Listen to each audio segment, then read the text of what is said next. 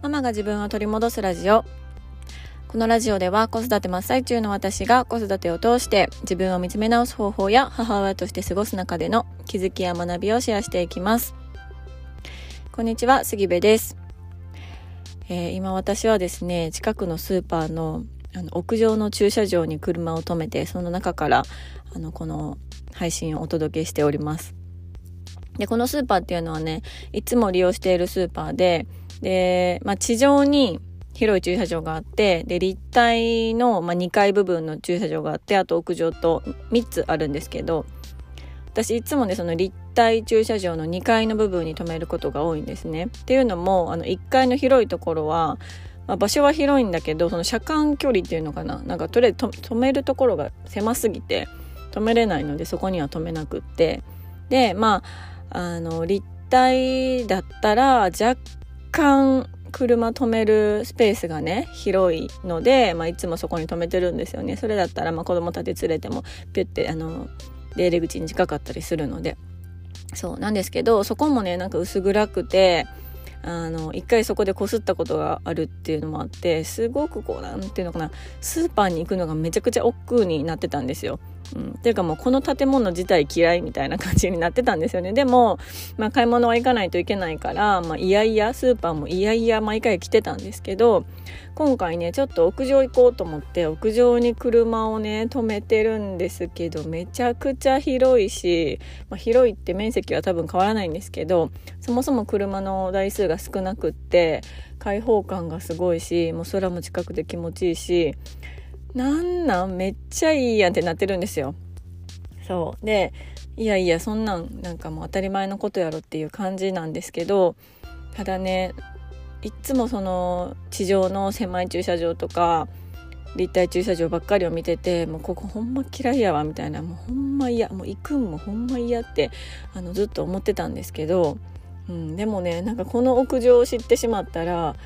いやなんかすっごいいいスポット見つけたみたいな気持ちでちょっとテンション上がってあの録音しようと思ってねポッドキャスト撮ろうと思って今撮ってます。ということであの今日のテーマはうんテーマも決めずに始めちゃったんですけど、えー、自分が見る視点が変われば見える世界が変わるっていうテーマでお届けをしようと思います。もうまさにね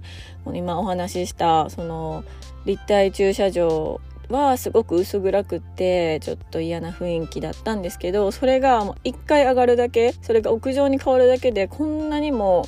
なんか景色が違うのかっていうことに、まあ、当たり前のことなんだけど改めて衝撃を受けてるんですよ。うん、でこれって本当に自分自身にも本当に置き換えられることだと思うんですよね。うん、なんか自分が見えてる自分ってもう長年ねその視点から自分のこと見てるからまああの悪いところが見えやすくなってしまったりとかその悪いところがあのすっごく大きく見えてこんなところがあるから私ダメだとかっていう風にこう一度思ってしまったらそれをこう信じ込んでしまいがちかなって思うんですよね。うん、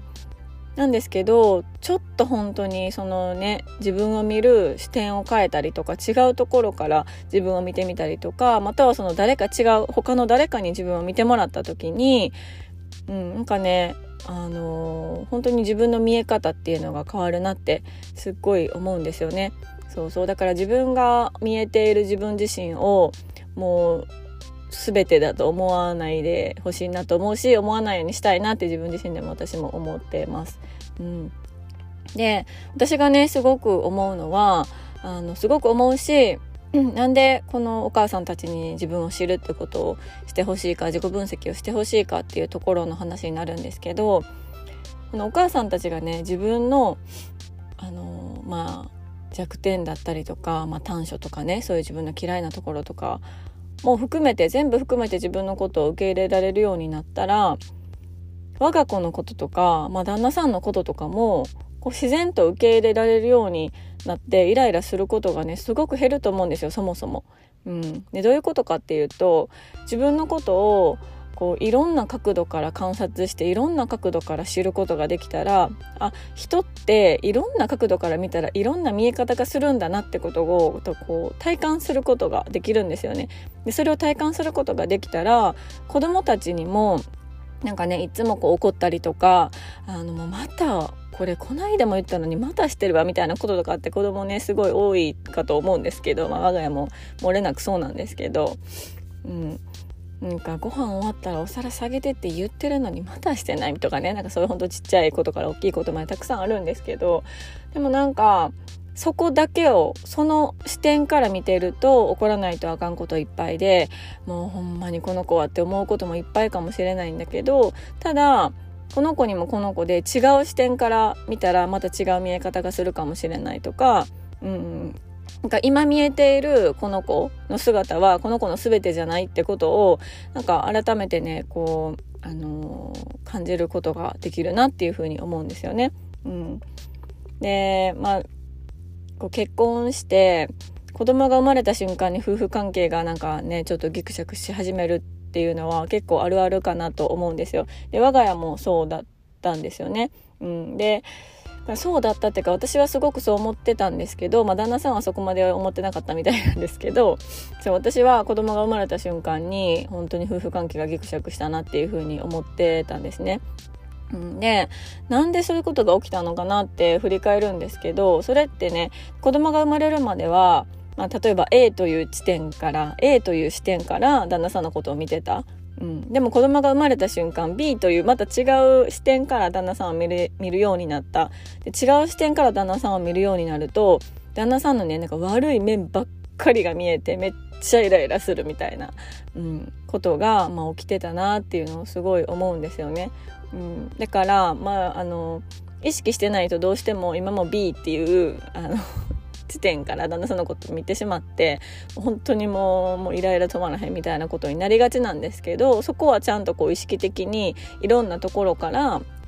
見れるように、うん、悪いところばっかりを見てなんか罰をつけて回るんじゃなくっていろんなあの視点からねうん、旦那さんもそうだし子供もそうだし自分自身のことも見れるようにあのなったらいいなっていうふうにすごく思ってます。そうそんなことをですねあのスーパーの屋上で空を見ながら語るっていう、うん、本当にあの 誰か一緒にこの話しようっていう感じなんですが、はい、そんなことを考えましたので今回はこのテーマでお話をしました。えー、今日も最後まで聞いていただきましてありがとうございます。ご意見、ご感想、あなたのエピソードなどありましたら、ぜひ LINE の公式アカウントからメッセージをいただけましたら嬉しいです。えー、URL は概要欄に貼ってありますので、ぜひそちらからお友達登録をよろしくお願いいたします。えー、お友達登録していただいて、まあ、スタンプかメッセージをね、送っていただくと、